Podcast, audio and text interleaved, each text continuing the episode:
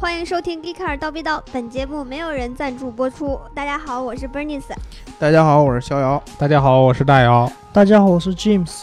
嗯，嗯，奇怪的组合哎奇怪吗？我觉得咱们这组合奇怪吗出现很多回了。哦，你是经常不关心，对啊，我们这个组合其实已经出现过很多很多回啦。尴尬。对我们这个长时间他他这个不理我们的粉丝，导致他接接话题都接得很尴尬，对，对吧？啊，嗯还还得亏人家粉丝还还单独提你好几回，对吧？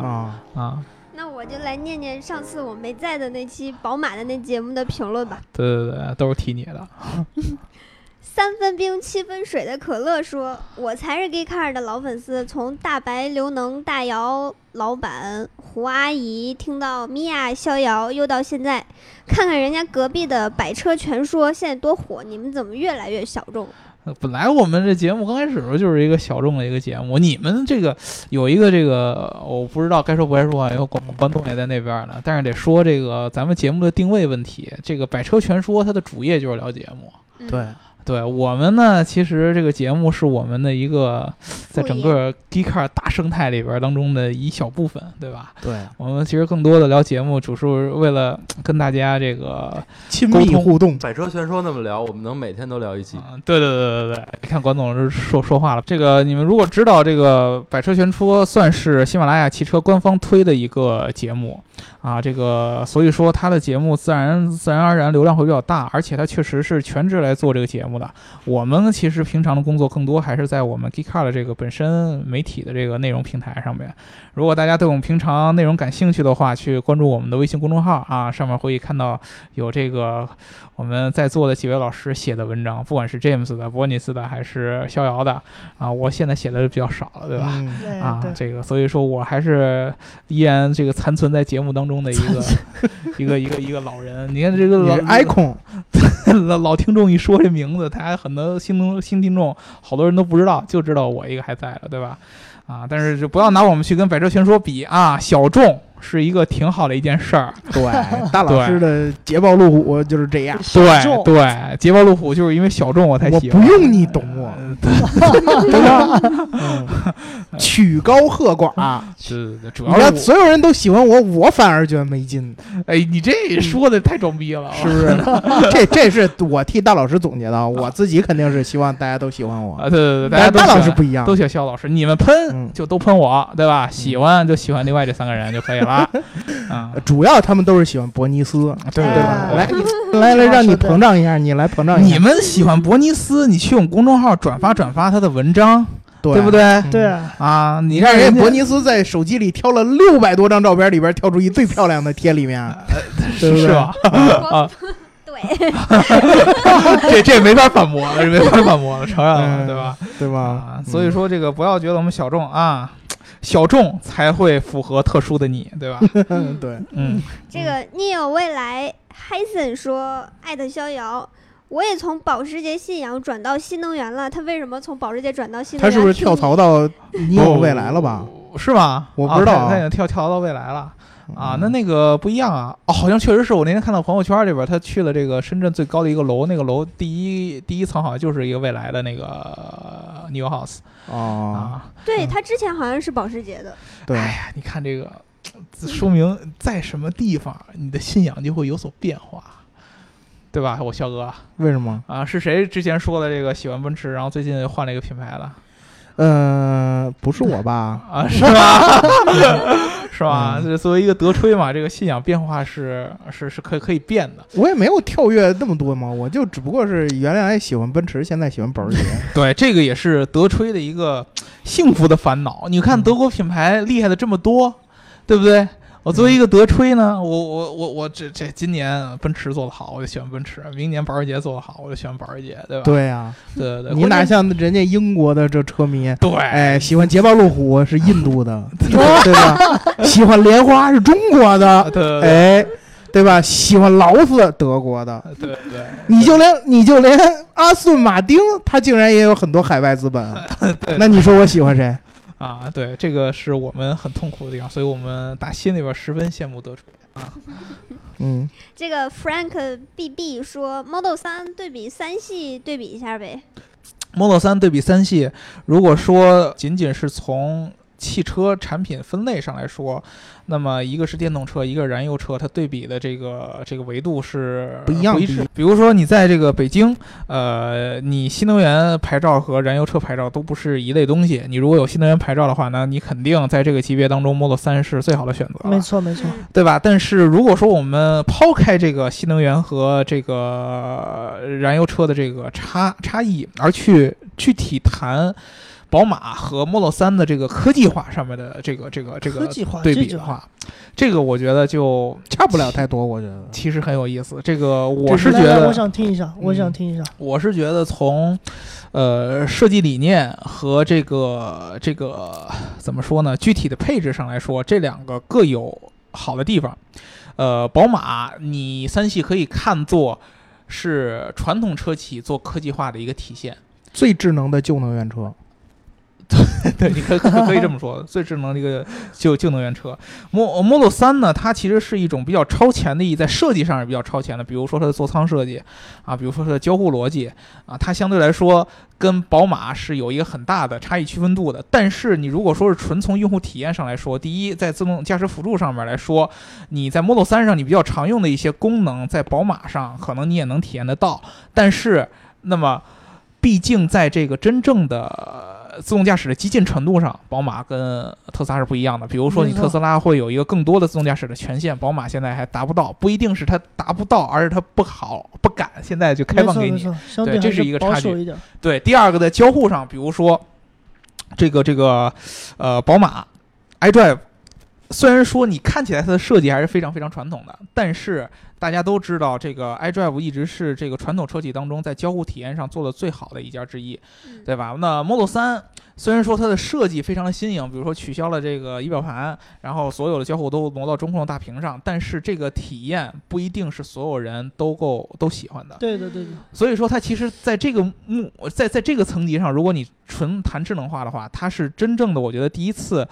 传统车企和特斯拉在配置的级别上拉到了一个很相近的一个级别。同等价位就差不多价位，然后同等级别，只是新能源和旧能源区别，但是科技配置拉到同等的、差不多的这个等级上，只不过大家的风格是完全不一样的，一个更加激进创新，一个是在原有的这个呃传统车企的造车理念之上去做最大层层层级的科技化。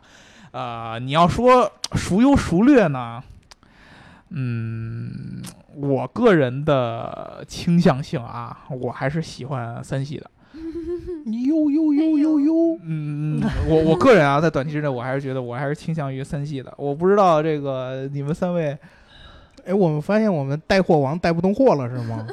开始给宝马带，不不不不，你你你们也说一下你们自己的这个这个观点嘛。那哎我反正简单来说，嗯如果就是这两辆车摆我面前只能选一辆的话，我真的可能会纠结。我也会觉对得，哎呀，确实对会 纠结，真 哎的。呦呦呦呦呦，你们仨你们仨特斯拉吹，毫无嘿原则，嘿嘿嘿 嘿。纠结就说明你当你一个特吹纠结的时候，就说明哎，确你对特斯拉的信 仰不够了。。确实确实，三系这个车在今天这个价格、这个科技配置，确实对啊是一个非常产品力非常强的一个一个嗯一个一个一个车。以前嗯，继续。以前怎么说呢？传统车企拿过来跟特斯拉同级别的车型，它的科技配置在级别上就是有差距的。嗯，这次三系嘖这个级别， 唉怎么说呢？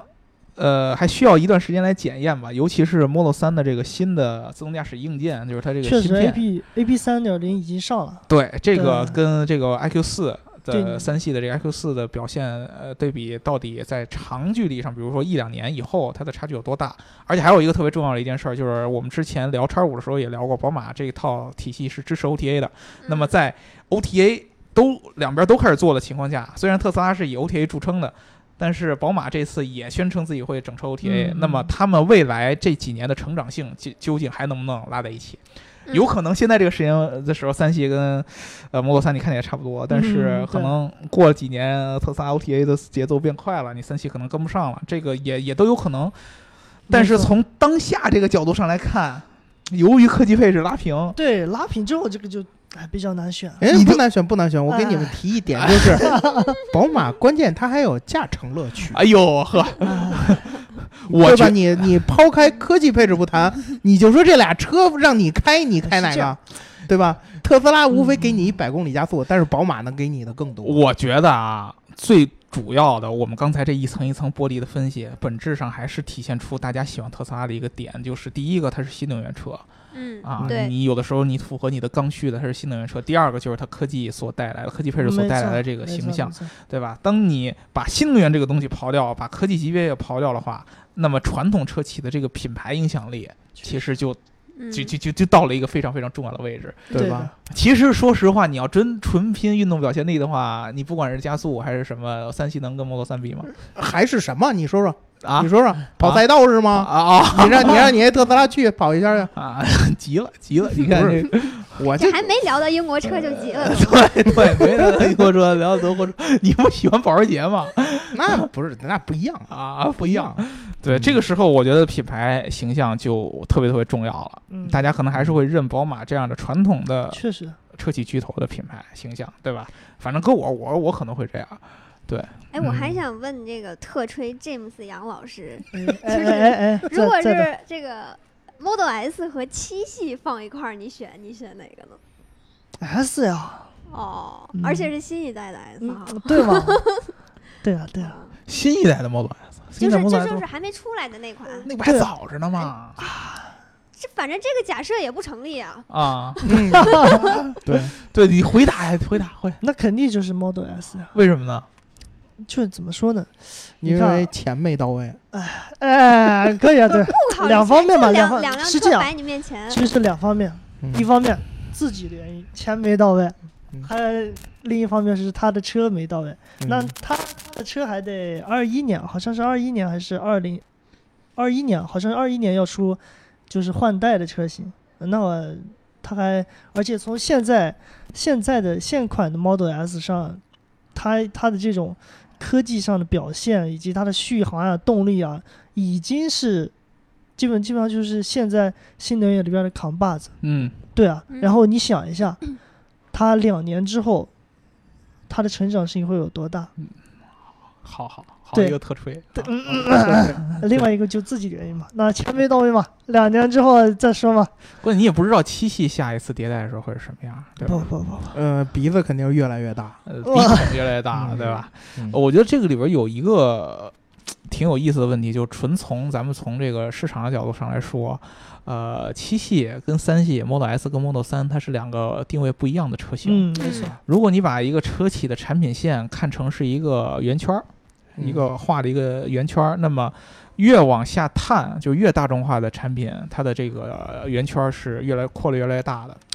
你你比如说特斯拉是一个圆圈儿，宝马是一个圆圈儿。嗯那么在七系和 Model S 上，这两个圆圈儿其实是很难重合的，它嗯是两个特别两极化的一个。你喜欢七系的，它一定是一种对于那种传统豪华嗯有一种没错，没偏错执喜欢的人，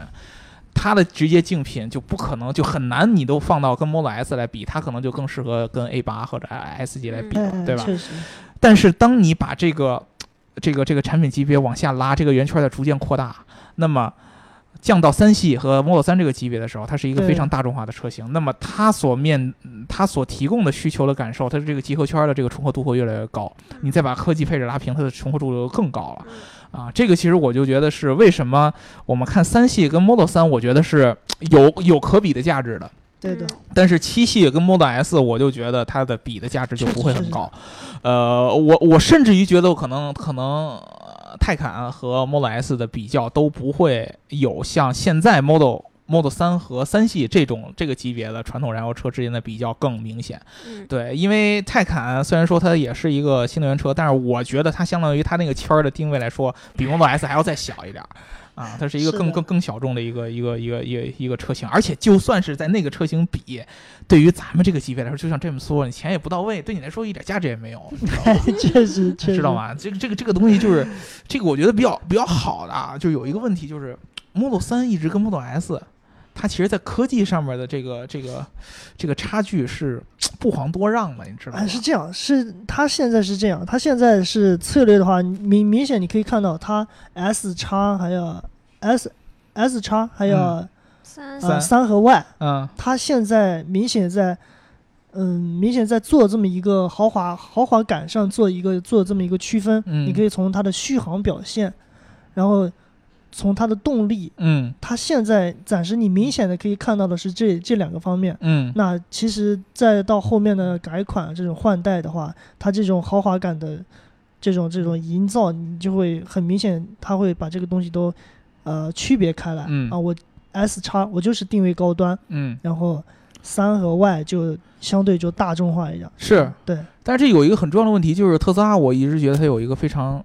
厉害的理念，就是它在科技配置上的差距其实不大，哦，确实，对吧它？在续航的差距也不大。对，现现在现在已经现在已经慢慢隔开了。对它已其经实隔开了区区别的是其实是，嗯就 James 说了，操控的一些性能，哦哎还有一些这这个真正内饰的一些奢华感。嗯 Model 3的确实，其实 Model 太 S 的内饰就简陋了 Model 我3简直简陋到一定对无令人发指的程度，对吧？而且很让你们尴尬的是，宝马一直以内饰不豪华被诟病。嗯，跟它都比不了是吧？是啊是，这个这个就是问题。这个为什么就是说三系这个车，宝马三系这个车是一个非常重要的一个车型呢？就是它是真正的是德国车企在这个级别上，我把一个高端的车型的科技配置能给拉到三系这个级别上跟你配平。那跟叉五、叉七都是一样的，都是这个 iQ 四的这样的价值辅助。这个在以前的豪华品牌当中不多见。以前豪华品牌，你说我一般都是属于在这个高端里边去先去做科技，然后下探到三系这个级别的车人上，可能就没剩多少了，对吧？现在他们也其实跟特斯拉这样同样的，我把这个东西拉平，那你这个竞争力就不一样了。没错，对吧？嗯，嗯，然后在评论里呢，这个刘鹏鹏可爱多和这个三井君 Q 了我一下，因为那期节目我没在啊。嗯，但是嗯我没有在节目呢，我可能就我可能就是在写文章的路上。对对是想对，找我呢嘿，可以去这嘿个微信公众号里呦面呦找呦我，没准嗯还能翻到我的这个微信号啊。对 对，这个嗯你要知道，这个你这也是那个十万呃打赏十万就露脸那个吗？我没有 打赏功乔能碧罗殿下，乔比罗是谁啊？就前几天那个，嗯，呃，你自己上网上搜吧嗯。对啊哦，你我自己这上网个上搜我这吧个人活在上古社会 里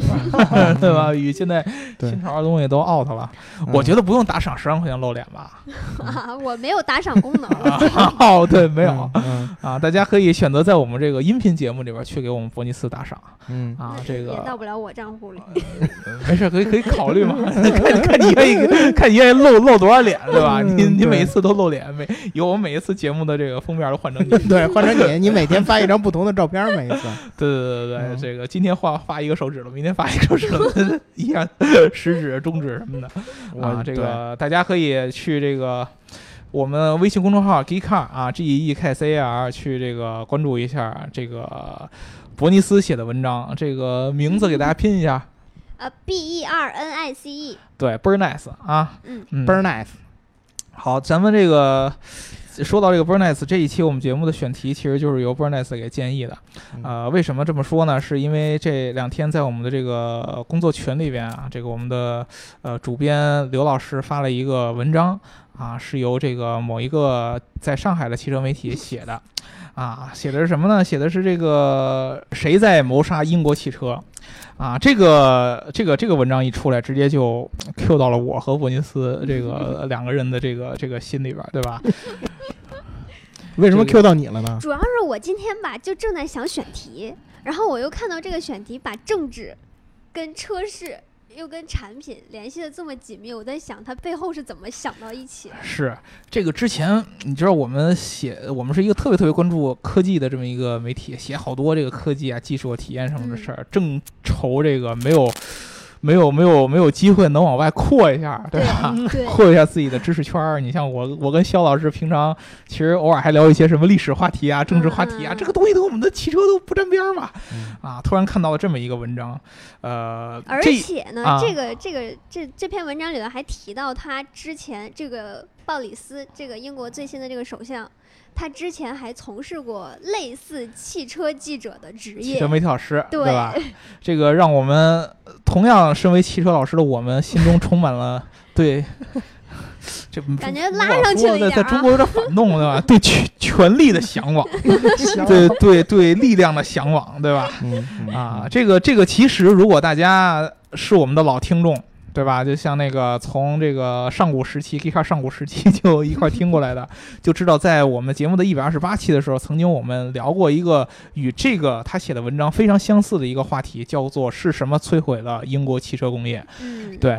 这个这个选题都是如出一辙的，你知道吧？嗯只不过当时的这个英国处的时期和现在有一些不同。当时我们聊那个那期节目的时候呢，其实英国刚刚是这个这个这个呃脱欧这件事儿刚出来，还没有像现在已经确定要脱欧了，对吧？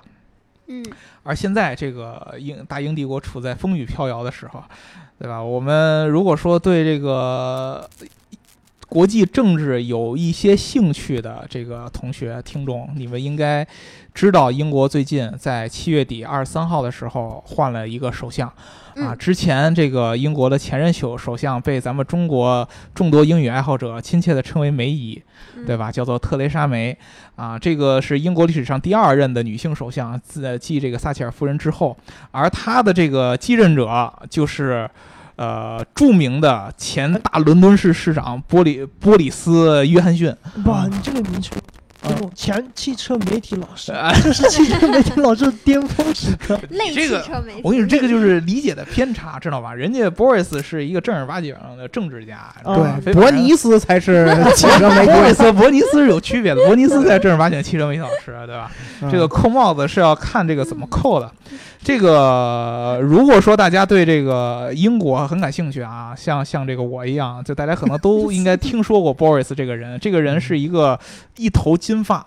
然后呢， 这个面相颇为颓废。然后呢，穿着也有点邋遢的这么一个怪老头儿，这不是神特似朗普特朗吗？普，哦哇，我也想说，这个在英国或者在中国，其实 Boris 都有一个这个不列颠特朗普的这么一个绰号。啊 哦，，这个主要其实就是源于第一个它的外外形和它这个风格，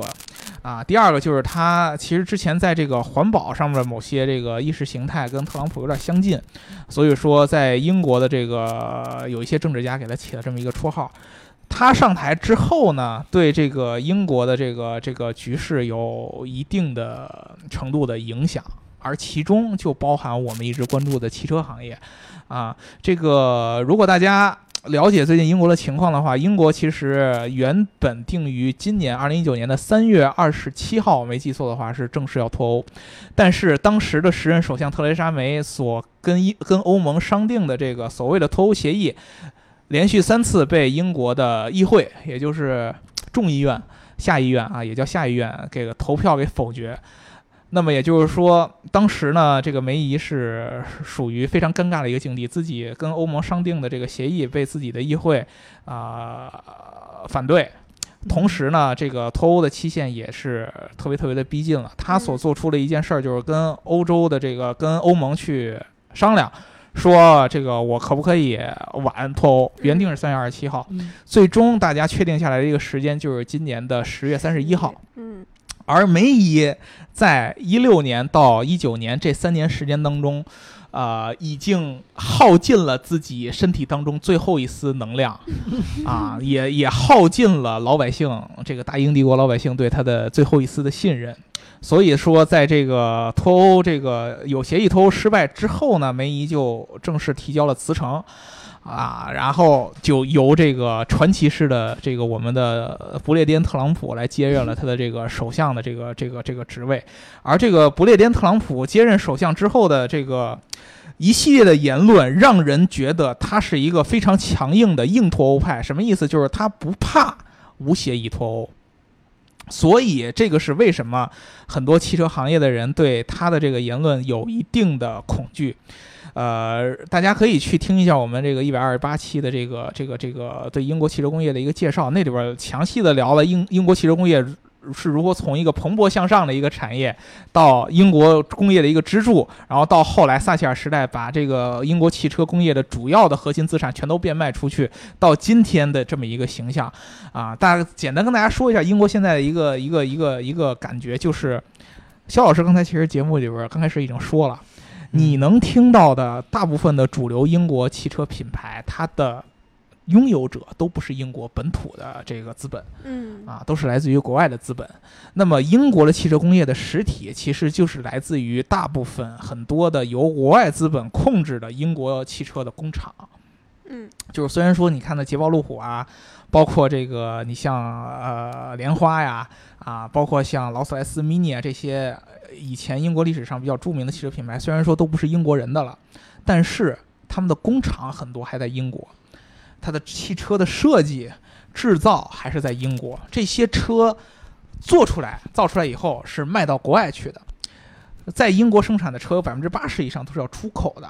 啊，除了这个，我们虽然说的这些本来在英国的品牌之外，还有一些其他的品牌，比如说呃 PSA 的啊，比如说像日本的日产啊，像什么本田啊，它有很多在英国都有工厂。这些车造出来之后，都是要卖到其他地方去的，比如说就是卖到欧洲大陆，嗯对吧？那么如果出现无协议脱欧的话，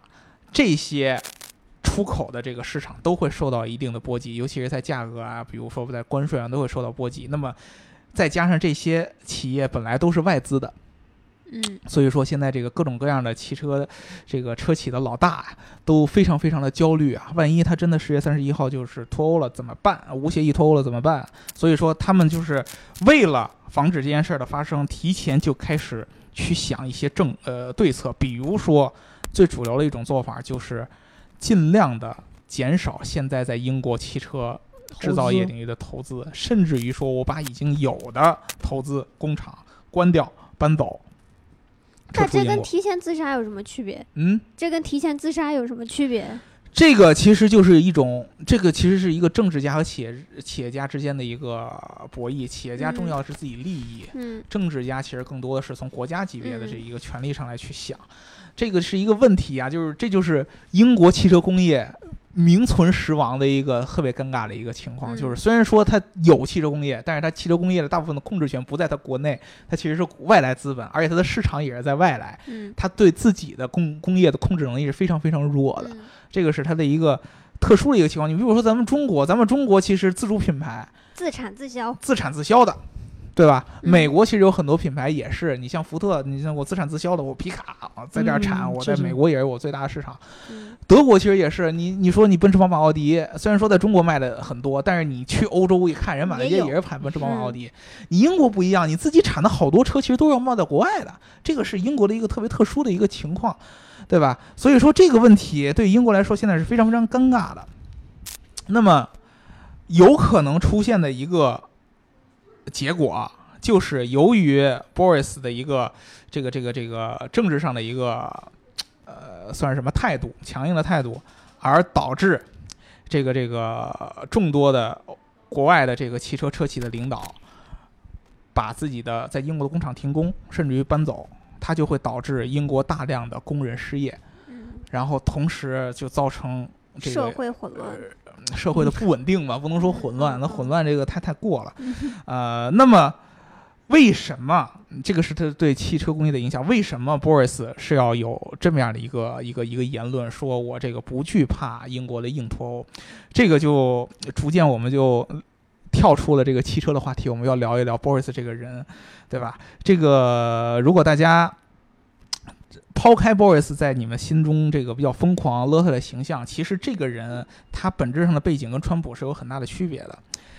他俩唯一相似的地方应该都在美国出生，他是生在纽约的，然后呢，嗯后来他就全家回到了英国，然后他与英国很多著名的政治家、贵族、这个首相一样，都是毕业于英国的伊顿公学以及牛津津大学。大学，啊，这个两个是算是英国这个政要的摇篮啊。你前任的这个首相梅姨也是牛津的，在他梅姨的前任卡梅伦也是牛津的啊，b o r i s 也是在牛津修这个这经典文学文，经典文学对吧？呃，英语叫 classic，就是我们古典。嗯啊嗯，他们古典是一个专业，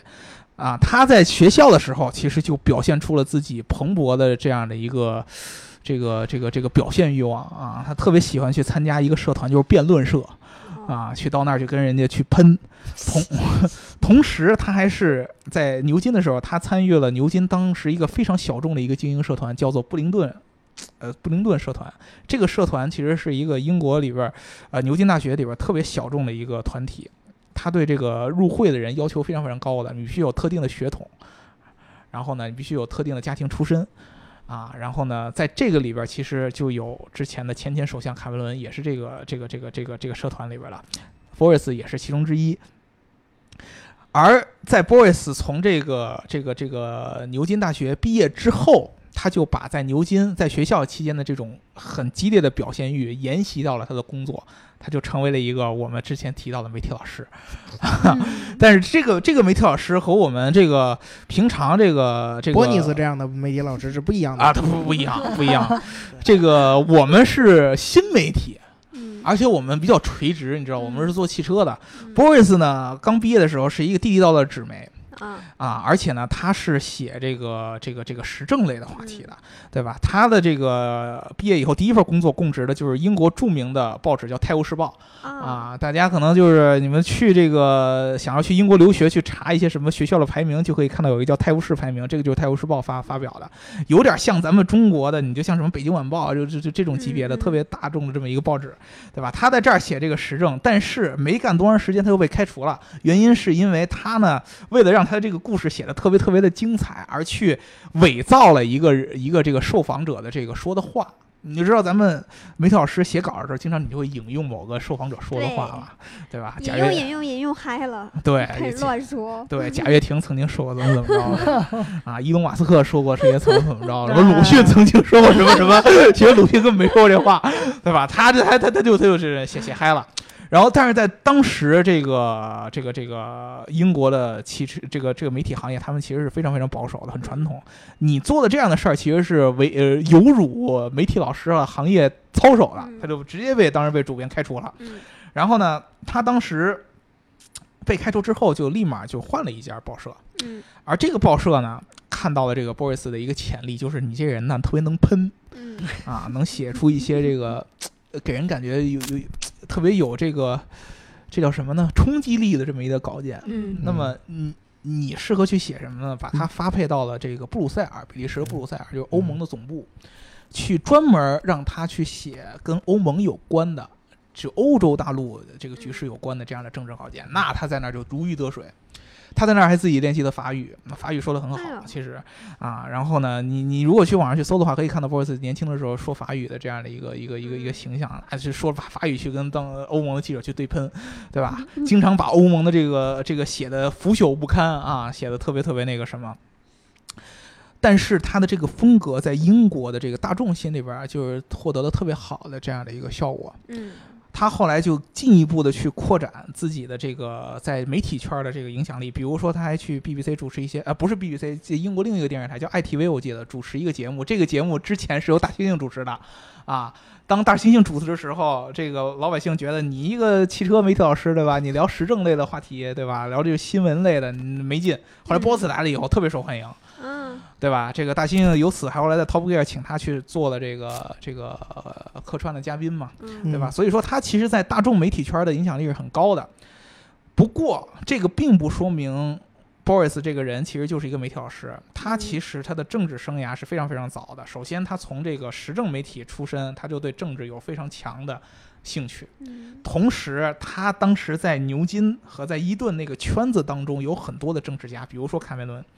所以说，卡梅伦当时其实就是一个英国的保守党的一个很重要的一个一个一个成员，当时还还没有成为领袖，没有成为首相。博尔斯当时也是在那段时间，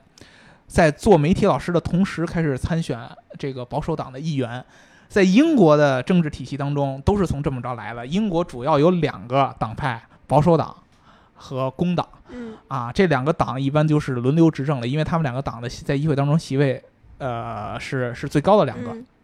如果你想当首相，那么你要先参与某一个党，嗯从这个对党的一个最基础的议员开始，慢慢慢慢慢慢往上升，，嗯往上爬。Boris 其实在这个渠道当中是一个完整的政治生涯，嗯他从一个议员开始，然后升到党内的某一个大臣，然后升到党内的影子内阁大臣。影子内阁大臣是什么？就是当时保守党还没有上台执政，当时是工党工党执政嗯，但是保守党也有自己的领袖。嗯保守党的领袖会在自己的党内弄一个影子内阁，就是一旦我们执政了，啊，哦这个影子内阁就会提升为正式的内阁，就是相当于备胎嘛，就一个啊备胎，因为我现在还没有执政，但是呢，啊我也要需要有一个内阁的大臣嘛，嗯对吧？然后就出现了当时 Boris 在呃牛津的同学，也是他这个舍友，这个这个这这这个这个那个那个布林顿社的舍友，不是什么一个屋的室友 啊，卡梅伦。他当时是保守党的领袖，然后呢，保守党当时赢得了大选，执政，嗯卡梅伦就嗯当了首相。Boris 就当时在他的这个卡梅伦的这个在当保守党的这段时间内，他在零八年当选了伦敦市的市长，这个是 Boris 政治生涯当中的一个特别重要的一个成就。他在伦敦市市长在任市长的时候，就推行了几个跟交通和汽车特别有关系的政策。嗯第一个就是这个公共交通。如果你们去了这个伦敦，你会看到伦敦最近几年的这个公共交通发展是特别特别快的，不管是公共汽车也好，还是地铁也好，各种各样的。还有一个特别重要的就是新能源车。伦敦的这个整个的属所谓的这个排放限制区，这个很重要的发展就是在 Boris Boris 上上任以后，哦他把伦敦的很大一部分的区域划成了这个叫排放限制区，就是你如果你的排量到达一定程度来这儿是要交钱的，但是新能源车就不用，有点类似于咱们的限号，嗯但是它是以一种他们的形式，因为他们的局可能觉得直接限号就太过分了，嗯，嗯所以说你其实可以看到，Boris 一直对这个汽车的比较前沿的这种发展，他是有一定自己的思考的。嗯确实，对吧？然后呢，他同时在政治生涯的同时，还给一些这个媒体去兼任汽车专栏的作家，这个哦就确实就显得很拙劣。所以他其实并不是一个全职的媒体老师很拙劣，啊，人家其实是一个正儿八经的政治家，只不过是英国这个媒体啊，兼职特别特别多。哦就比如说，我是一个，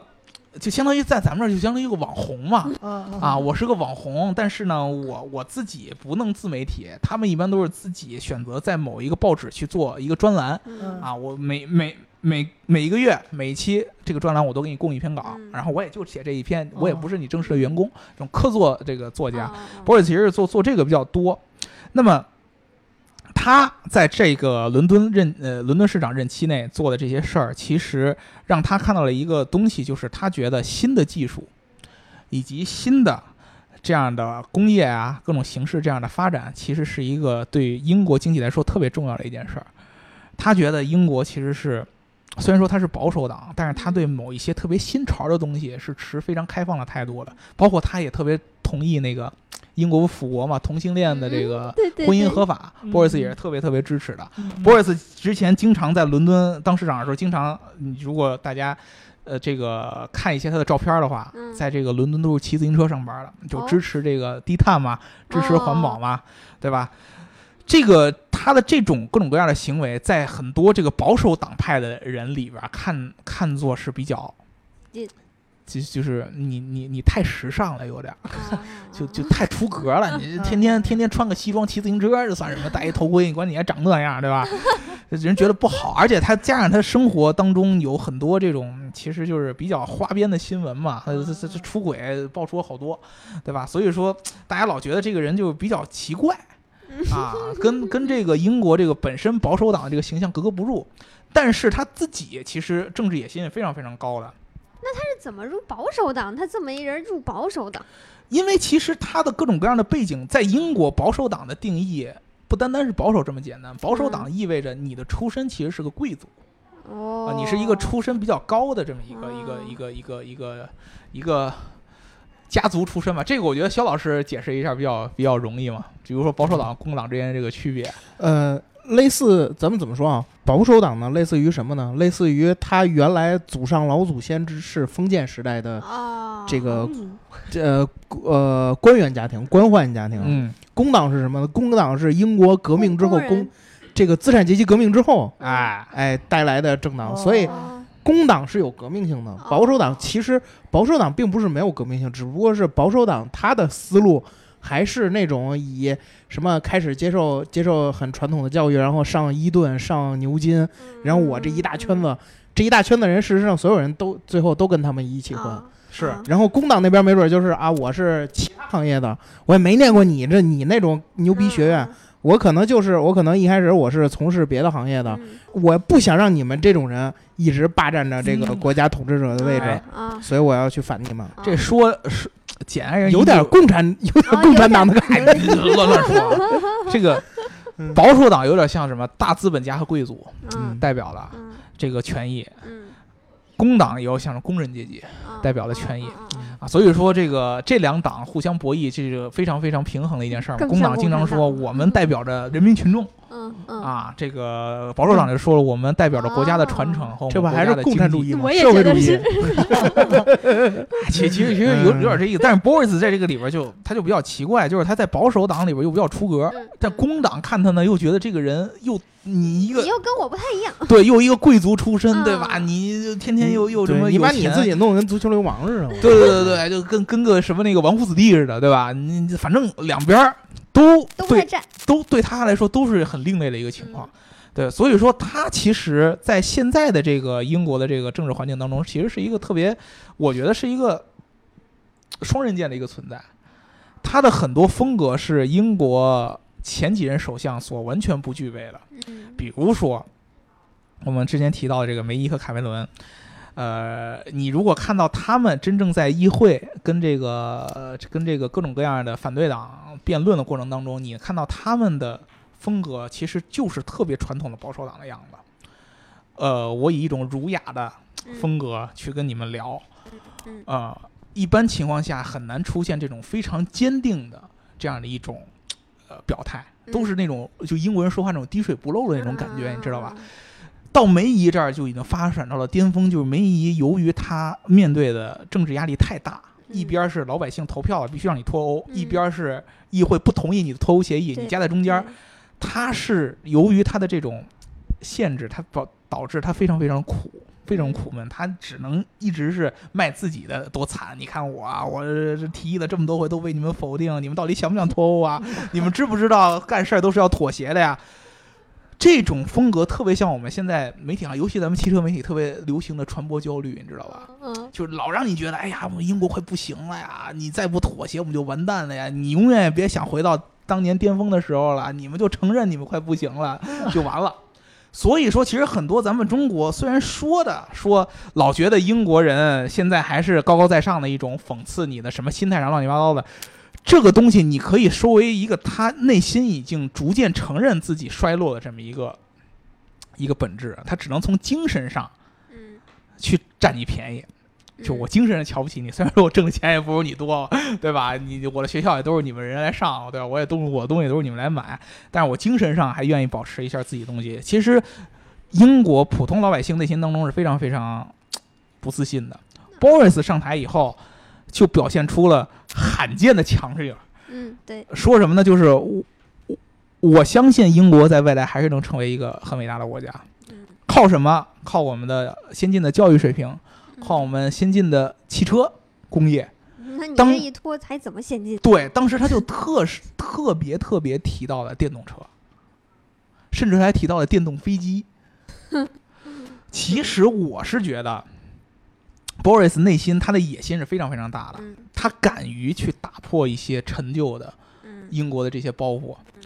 因为其实你看，我们刚才说的这个英国汽车工业已经所剩无几了。说白了，说白了就是名存实亡。你虽然说有这些工作，有这些体系在，但是你想把这些体系重新带到一个英国之前汽车工业那种高度吗？我觉得是不可能了。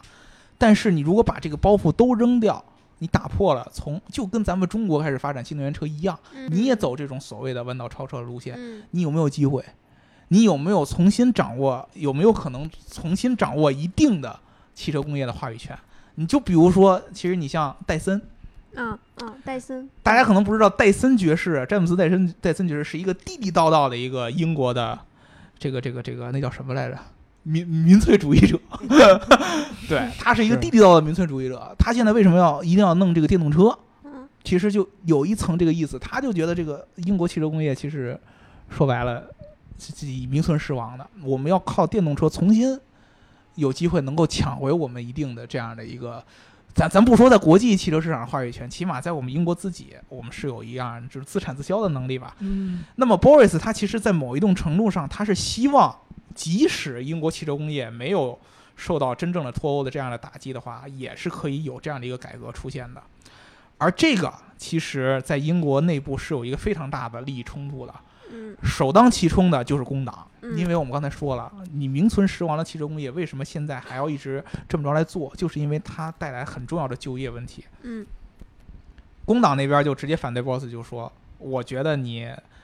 我们从来没有说我们低估我们的国家的实力，但是嗯我老觉得，呃，就说 boss 你作为首相，你高估自己的能力。哦你说的这种，比如说我们靠新能源，我们靠新的技术，我们我们要让英国在这个科技创新上发展要要要要要要要要进步，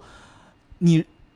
你会危及到我们的工作呀，对吧？我们会让我们的很部分的传统的工人失业。嗯嗯嗯那么你如果去解解决他们的问题，对吧？这个其实就处在一个非常非常重要的一个博弈的点，你如何能让这些人能够听进去你那你的你的这一套，让他相信按你这么做，英国真的能够有机会能够重新站起来。这个是 Boris 现在要当务之急要解决的问题。他的好处在于他很强硬，对，他他他他的说话的风格给人感觉就是信心满满的，就是你相信我，我肯定能成。他这从不这不就是马斯克吗？就就承诺的立立立 flag 特别多。哎，这不就是马斯克吗？但是你还别看现在的世界上就流行这种领袖，对，你你甭管是商界，号召力，对，没有好商业，对对，就是我当时第一次听过还没有被消英国人把这个让英国再伟大起来这种话说出来。我之前听到美国人说过，咱们中国人也说过，这第一回英国人也这么说，连德国人都说过，对吧？这个二零二五什嗯么二二零零三零零、二零三五国家战略，对国家战略这种比较长远的这种我们要崛起的这种都说过，英国这是第一次说，之前英国就特别特别的，老百姓就抠抠在自己眼前的这点事儿。就吵架，我要怎么脱欧？那、就你感觉这个国家就是没什么希望了，就眼前这点事儿。你你说你就天天就是把时间花在我跟自己家里这点人就 吵架，那你说你这国家能有什么前途啊？现在终于有一个人敢出来说，我就是到十月三十一号，我横竖我就不跟你们吵了啊，该什么结果就什么结果，我不弄了，我不拖了嗯啊！你哦你不脱了，呃不是，就是哦我不再拖延哦了，哦哦啊哦不是不脱欧哦了哦，就是十月三十一号，如果你们还是商量不出一个协议，嗯我就没协议我也要拖，嗯就因为什么？如果我们再在这儿耗着，那么嗯这个国家所有的精力、时确间实确实对，全都消耗到这个脱欧吵架上了，那你什么时候是个头啊？对吧？你又不能告诉我你们到底想要什么样的脱欧协议，所以他就用这种强强势的这种态度去告诉你们，我有信心把这事儿搞定。其实也从某种意义上来说，给这些反对派压力，就是你要想明白，我是真敢无协议脱欧的。嗯，但是他其实内心他肯定是更希望有协议脱欧的，嗯甚至于他可能都没有多考虑这个无协议脱欧的可能性。嗯为什么？如果从真正从数据上来看，无协议脱欧在毫无准备情况下的无协议脱欧，真的对英国的重工业和农业都是毁灭性的打击。反正内心 Boris 内心是相信的，英国人民能又能从废墟当中站起来，就跟当就跟当年丘吉尔那种相信的东西差不多。但是英国老百姓现在已经由于这么多年的焦虑的传播，已经不像当年丘吉尔那个时代的时候，老百姓那么那么坚定和自信了。呃，由于这么多年以来这个焦虑的传播，已经不像当年丘吉尔那会儿那么那么的坚定，这个这个团结了，对吧？现在其实属于风雨飘摇的时候，但是其实我还是觉得 Boris 算是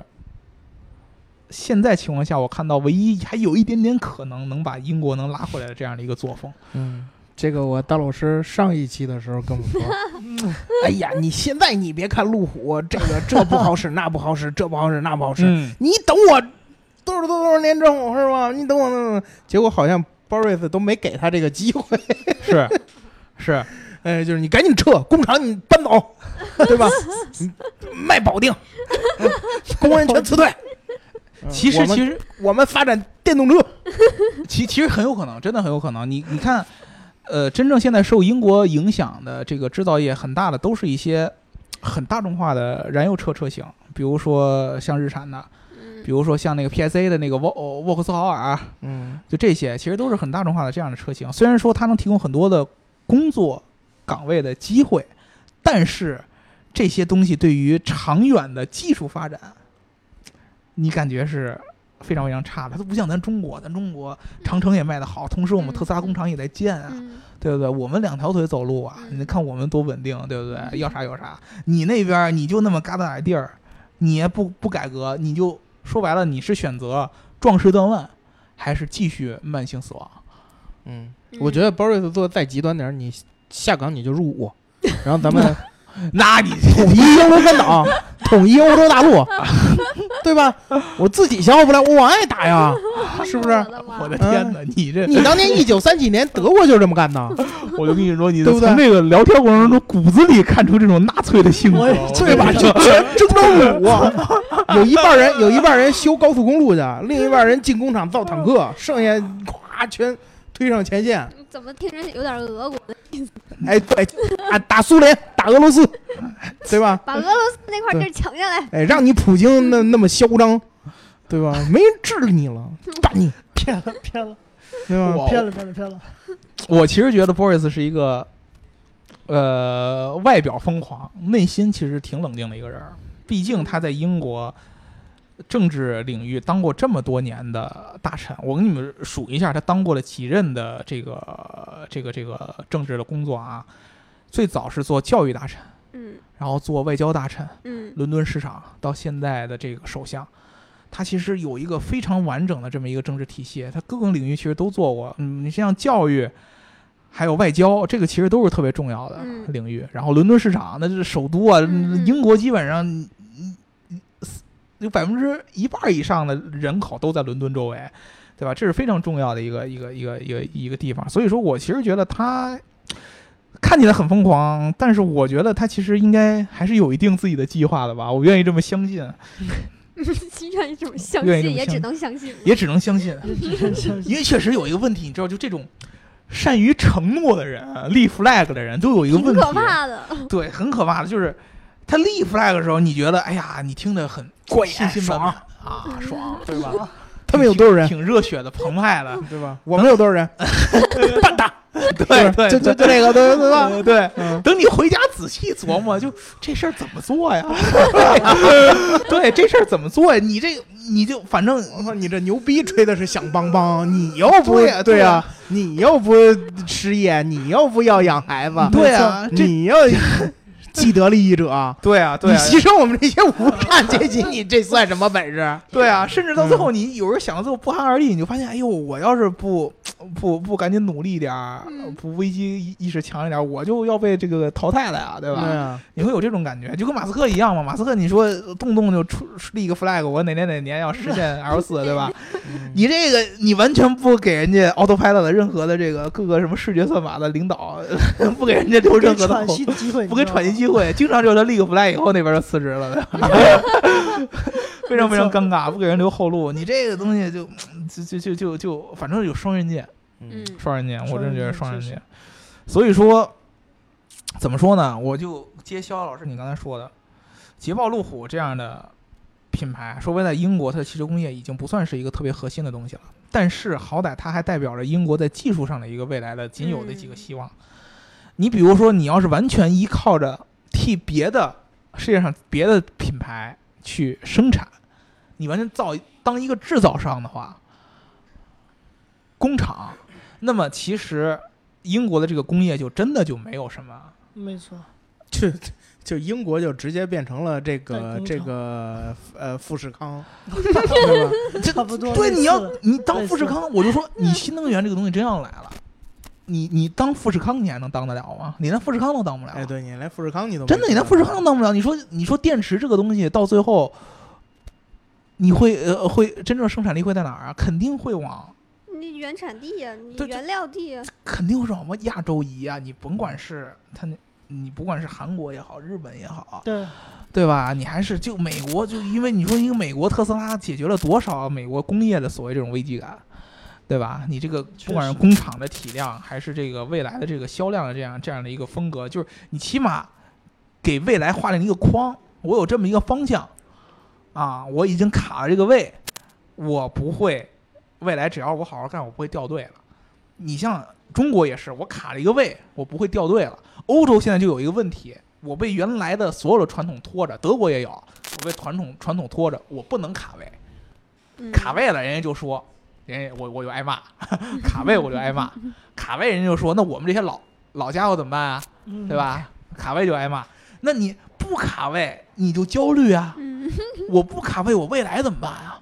对吧？你老说我不卡位，我也我也将来有一天我也能变过来，我一变过来怎么办啊？这个东西是很尴尬的一件事儿，总得有人愿意出站出来做这种是被人唾弃的这样的一种决定。嗯嗯对于欧洲来说，德国现在也有，只不过德国转的比较好，因为它毕竟它的它的体量在这儿摆着。英国就不行，英国你根本就没有任何的这样的一个缓冲的一个余地。那我觉得这个鲍里斯就只能指望这个戴森了。但是你看戴森都多大了，他都，这个，我跟你说，英国有一种很奇怪的一种这这这这这种风格，就是英国的民粹党吧，民民粹主义者，他是那种骨子里有一种精神层次上的自信，一直嗯自信，对对，确实是有，确实是有，只不过是这种自信现在在老百姓领域里边儿已经不像以前那么吃香了。以前啊老百姓比较傻， 就是他的这个信息流通没有那么广对泛。现在老百姓受到的这个信息的这样的洗脑啊太多了。你你嗯说你你你在中国发个什么东西，你只要是英文的，你没准你都让能让英国人看见，对不对？你在美国发个什么东西，英国人也能看见。嗯老百姓受到的这种影响特别特别多，很焦虑。你现在不一定好使了，对吧？未来咱们就就看吧，有可能，咱们今天的这个本身的题目不就是那叫什么？谁是摧毁什么了英国工业？对，那是我们之前的那个题英目。国 谁车杀站死了英国汽对车？谁谁在在谋杀英国汽谋杀车英国汽车？杀死之后，他还能能不能重生？哟，哎，我其实我感觉啊，大老师虽然一直在看看衰看衰看衰，但是大老师刚才自己也说了，骨子里他们带了一种自信， 对对，对， 他永远能他能永远能想到这个重生啊、什么复兴 啊这字眼儿。而且历史总是惊人的相似嗯，啊！英国其实从历史上来说，几个政治家，伟大的政治家，近代的都有这样的特质，就是吹牛。哦，竟能如此相像，丘吉尔在那这个此时此刻，啊这个这个登台之前被呃就没人喜欢他，都觉得他是王八蛋啊，也特别疯癫啊，然后呢，也也也也是特别特别强硬，也是立各种各样的 flag，但是他后来成为了英国近代史上影响力最大的一个人，嗯最百大伟人之首，啊丘吉尔是，对吧？那他刚登台的时候，没人觉得他能能能做到这一件事儿。撒切尔也一样啊，撒切尔刚开始登台的时候，第一任第一个女首相，也没人觉得她能把英国怎么怎么怎么着，还还也没人能想到她能去打仗，对吧？你现在其实也是这样，这种这种少数人能理解的东西，反而可能有它的一定的特殊性嘛，对吧？希望它有，它是往好的地方走，而不是把我们进一步带到更深的深渊哎，大老师忧国忧民啊，啊。大老师深深的忧虑啊。因为我我就说说说实话，你说、这个这个这个英国的车，如果还是要按照以前的那条老路往下走，也走不 好，走不了啊，肯定就是死啊， 嗯肯定哎就呀是，死。说到说到说到今天了，我我这是这是我和大老峰交锋，大大大老师交锋的，这是第多少多多多少回了？大老师终于说了一句，这个算是算是服软的话，说这个哎呀，这么走下去，我我英国汽车产业是要亡的，所以我心里边一直坚信的，他就不会这么一直走下去。啊，嗯嗯对，这是我跟你的，反正你老觉得他一定这么这么走，这么走肯定会死，但是我一直相信，一定会有一天他不是这么一直走下去的，他会变的。这个交锋还没完，就不知道这知道个 意思就是要不然这个我操！就就是不知道这个时间留给大老师的时间还有多少。啊，我呃这命还长着呢，对吧？不 是，是留给英国汽车产业的时间还对有对哎多对少？对，戴森戴森博士得想去续命，戴森爵士续命去，对吧？ 他都有哎八十多岁了，有生之年看到自己的产品出来，嗯，现在厂子对还没建建好呢吧？人家人家人家还能先卖卖吸尘器、嗯吹风对机啊呢，，对啊，人家好歹是，人家钱是不愁的，嗯，对吧？你就看现金流是有的，戴森那种，我操，就就特别特别明显的英国的这种民粹贵族的这种风格嗯。你像你还记得那会儿，我记得戴森在国内卖吸尘器，淘宝双十一的时候，有不有一个什么购物津贴吗？嗯，购物津贴就是你满多少多少钱，淘宝官方去返你券对。戴森在自己的旗舰店贴一大海报，嗯我们不推荐用户用这个购物津贴来买我们的东西。嗯，就是说，你如果用购物津贴买，我瞧不起 嗯你。知知道吗？购物津贴是淘宝的事儿，嗯跟我没关系，我绝不降价为啥呀？啊！那体现你侮辱我贵族的气质，我东西就卖这么贵。对，当年路虎也这么想。你你有本事我哎跟你说，我刚才说你别把我觉得打折呀，你哎， 路虎也是这么想的， 对对，就不打折，对对吧？吧？哎，宾利也是这么想的，啊，老子也是这么想的，结果都把自己给拖垮了。 是是，对，嗯所以说我们要看这个最后这一步能走成什么样吧，对，好吧？如嗯果大家对这个英国的汽车工业啊，这这这一期其实也没聊太多汽车工业的事儿，因为汽车工业也就那么那那么样了，英国那 样。如果大家对英国的这个政治啊、 历史啊，对吧，有什么兴趣？然后对德国有兴趣可以去问肖哥，对英国有兴趣的可以去问我，对吧？嗯问对这个其他的这些什么近代的比较马斯克这些感兴趣，问詹姆斯、问伯尼斯都可以。问这对问这俩特吹， 对对，问这俩特吹，就这种，其实你们不一定。为什么我们节目一直是这么一种聊法？就是我们其实老觉得你光聊汽车，一点点儿这样的话题不好玩。对， 没错没错，多扩展一些这个这个这个这个我们的话题面儿，对吧？跟大家也去聊一聊这个汽车工业可能周边的一些跟它有联系的行业，嗯，对吧？大家有这方面有想聊的，也可以跟我们来互动。我们不一定是只聊汽车的，对吧？我们对兴趣面儿很广。聊聊这个纳粹时期德国汽车工业如何崛起。对对对，也这可以这个我们可之以前可特意聊过啊，嗯，对吧？我们如果大家有兴趣的话，也可以再跟我们提，我们可以再聊，嗯好，好吧？好这一期就聊到这儿吧，嗯，拜拜。拜拜拜。拜。拜拜。嗯